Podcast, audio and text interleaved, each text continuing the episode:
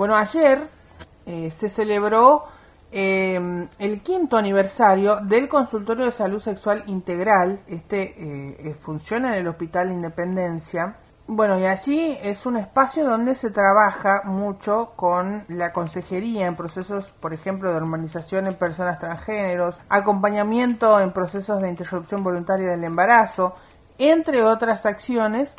Y nosotros hemos convocado a Yael Cuadrelli para que eh, hable con nosotros. Eh, eh, Yael forma parte del consultorio de salud sexual integral y nos va a contar un poco todo lo que ha sucedido en este proceso de estos cinco años que se celebraron ayer justamente. Yael, buen día, muchas gracias por atendernos.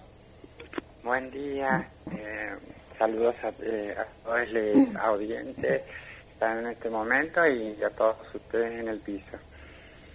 Bueno, comentanos un poco cómo han vivido eh, esta celebración. Sabemos que ayer hubo hubo un acto eh, donde se celebró este quinto aniversario, ¿no? Sí. Fue un día como muy este eh, emotivo para para para todos. Este cinco años de, de garantizando un acceso a la salud, este a la población LGBT y, a un y a una población en general también, ¿no? Porque por algo hoy se llama consultorio de salud sexual integral. Recordemos que el consultorio en su inicio y de forma estratégica se llamó consultorio inclusivo eh, y luego lo cambiamos porque considerábamos que, bueno, eh, debía ser integral, sí, aunque siempre lo fue, pero eh, había que poner un nombre de manera integral eh, con el pasar de los tiempos, ¿no? Em, ¿Cómo ha sido, digamos, el trabajo en estos cinco años, Yael? Eh, el consultorio ha ido ganando terreno, ¿no? En lo que es eh, todo lo que tiene que ver con, con todas las acciones que pueda brindar. Sí, eh, sí, un poquito con, contarles a la audiencia eh, la historia de cómo surge el consultorio. Eh, el consultorio surge desde una reunión anual que hacemos desde las organizaciones de la sociedad civil, en este caso dos organizaciones pioneras acá en Santiago, que es este, Divas, Diversidad Valiente Santiagueña, y ATA, Asociación de Travestis, Transgéneros y Transexuales de la Argentina, eh, con filial en Santiago del Estero.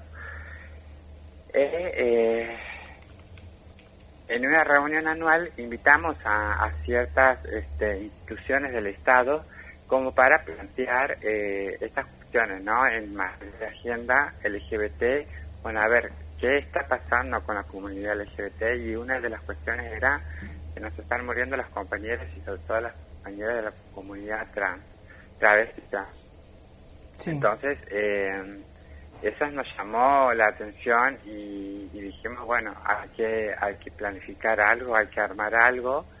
Entonces, eh, en esa reunión eh, vino nuestra, nuestra médica del consultorio, la doctora Patricia Gómez, eh, y una de las instituciones que también apoyó muchísimo fue la Secretaría de Derechos Humanos con la gestión de, de ya fallecido compañero Hugo Figueroa, donde un poco como que se tomó la, la iniciativa de, de, armar este proyecto y quienes este, también nos ayudaron a las organizaciones a, llevarlo a cabo.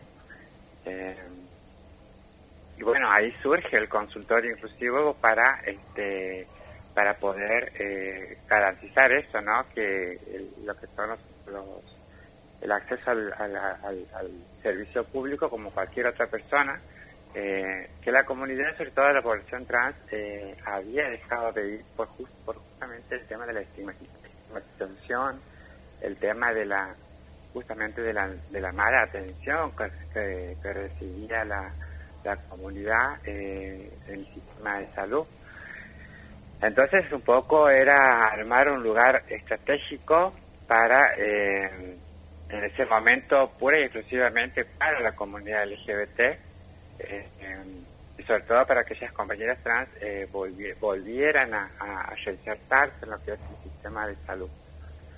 Entonces, nuestra médica, Patricia Gómez, se había especializado en todo lo que es el proceso de hormonización, eh, no me gusta llamar la palabra tratamiento porque consideramos que no hay nada que tratar en nosotros. Este, y hablo como feminidad trans, ¿no?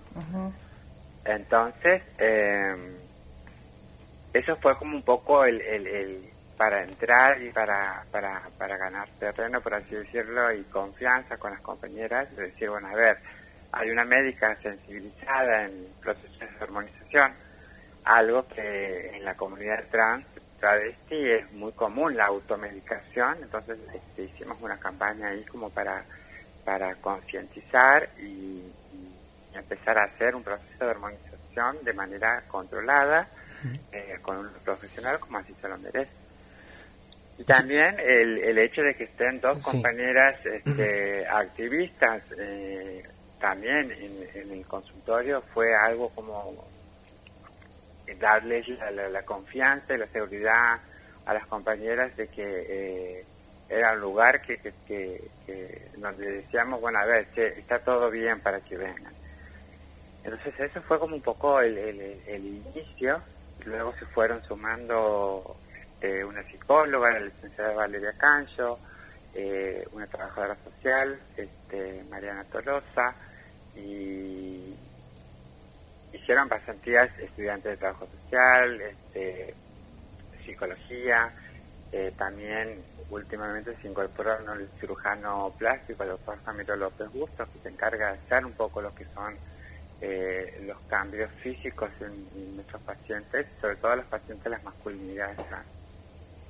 Eh, y esto, como decías vos, el, el ganar terreno no nos fue fácil, eh, porque hay que teníamos que luchar contra un sistema muy binario, muy heteronormativo, entonces, eh, pero lo importante es que, que, estamos y salimos victoriosos de esta lucha, por así decirlo, y hoy por hoy, cinco años después, este, eh, podemos también eh, celebrar esto, ¿no? Celebrar también la legitimidad de nuestro, nuestro servicio porque tener en cuenta que con María Marcela Castillo, que es mi otra compañera eh, trans, eh, estuvimos tres años o honores y que nos hayan efectivizado y nos hayan, este, a través de un contrato, mejor dicho, eh, es como reconocer el trabajo remunerado que veníamos haciendo, ¿no? Mm. Así que también es un poco de todo celebrar en cinco años, pasaron tantas cosas y para bien, por suerte. Yael, eh, ¿cómo estás? Nicolás te saluda. Eh, te quería te quería consultar eh, ¿cómo, es la, la, atención del, del, consultorio. Digo, cualquier persona puede acercarse, hay que sacar un turno previo. Eh, ¿cómo, ¿Cómo se maneja en ese sentido la, lo, que es el trabajo diario, no? Sí, eh, tenemos un número de teléfono que lo encontramos hace poquito el corporativo del consultorio eh, para que se puedan comunicar ahí. Eh, después les voy a estar pasando, no lo sé porque no lo manejo yo en este momento. Pero sí también tienen la otra, la otra forma de eh, dirigirse directamente a mesa de admisión o bien al consultorio número 10 de lunes a viernes de 10 a 16 horas estamos para la atención, lo que sería este de, básicamente de nuestro equipo como terapéuticas, este, que estamos un poquito más la tarde, y la doctora sí, de lunes a jueves, de a partir de las 12 del mediodía hasta la consulta, pero siempre con turnos programados. Eh, te quería preguntar también eh, cuáles son las consultas por ahí más frecuentes que, que, digo, qué inquietudes se acercan más hasta el, hasta el consultorio Em, y, bueno, vos me decías, eh, decías hace un momento que, que, costaba, ¿no? Antes del consultorio eh, ir a, los lugares eh, públicos por ahí por cuestiones de, estigmatización. ¿Y cómo, cómo, se manejaba eso antes? antes del consultorio, ¿cómo, ¿cómo era poder atender este tipo de, de, instancias, digo, de salud y cuestiones vinculadas a ese tipo de... Si bien atención obviamente hoy por hoy es para un público en general. Eh, tengamos en cuenta también que nuestra médica es una médica ginecóloga que se especializa en procesos de hormonización.